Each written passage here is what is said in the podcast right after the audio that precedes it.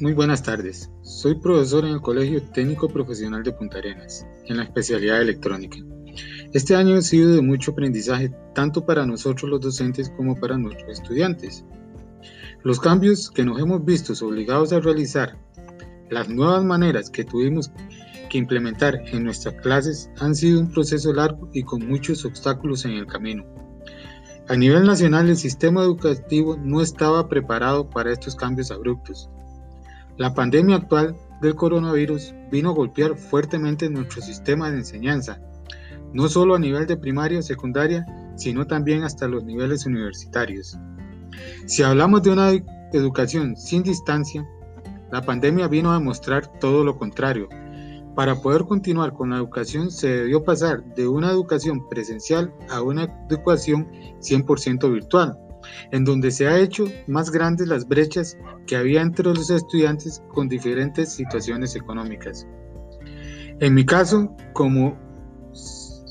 he visto cómo se le dificulta a los estudiantes sin los recursos mínimos necesarios poder seguir sus estudios de la misma manera en que los que están en mejor situación económica, llegando a afectarlos de tal manera que algunos han dejado sus estudios de un lado por la falta de los medios necesarios. Como docente en mi institución he visto claramente los cuatro escenarios que plantea el MEP en mis estudiantes, siendo los escenarios 3 y 4 los más afectados, ya que aunque se les dé la materia por medio de material impreso, en mi especialidad es de suma importancia la aplicación del docente con la complejidad de una serie de cálculos que deben realizar no es lo mismo para un estudiante del escenario 1 y 2, los cuales pueden conectarse a las clases virtuales y escuchar la explicación directamente del docente, a los estudiantes de los otros dos escenarios que deben leer un documento impreso y tratar de analizar y comprender fórmulas que nunca antes les han sido explicadas. Debe crear las condiciones necesarias para que estos estudiantes de los escenarios 3 y 4 logren poder llevar la comprensión de la materia de igual forma o muy parecida a los otros dos escenarios, tratando de que estos no se sientan excluidos del sistema de estudio virtual. Se debe mantener al estudiante involucrado en el aprendizaje y con una motivación de seguir adelante.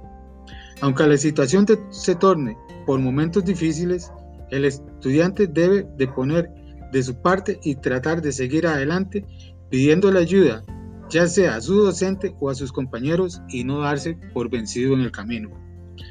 Los administradores de los centros educativos deben tratar de implementar métodos para crear opciones para que los estudiantes sin los recursos necesarios para esta etapa virtual de la educación, brindando ayuda para tratar de cambiar a estos estudiantes de escenario y tratar así a todos por el mismo nivel de estudio y con esto lograr disminuir la brecha en los escenarios presentes. En conclusión personal, la brecha educacional entre los diferentes escenarios de estudio se vino a ensanchar con la pandemia. Nos demostró las distancias que hay entre los estudiantes por su situación económica y social dejando casi por fuera a los estudiantes sin los medios necesarios para poder llevar una clase 100% virtual.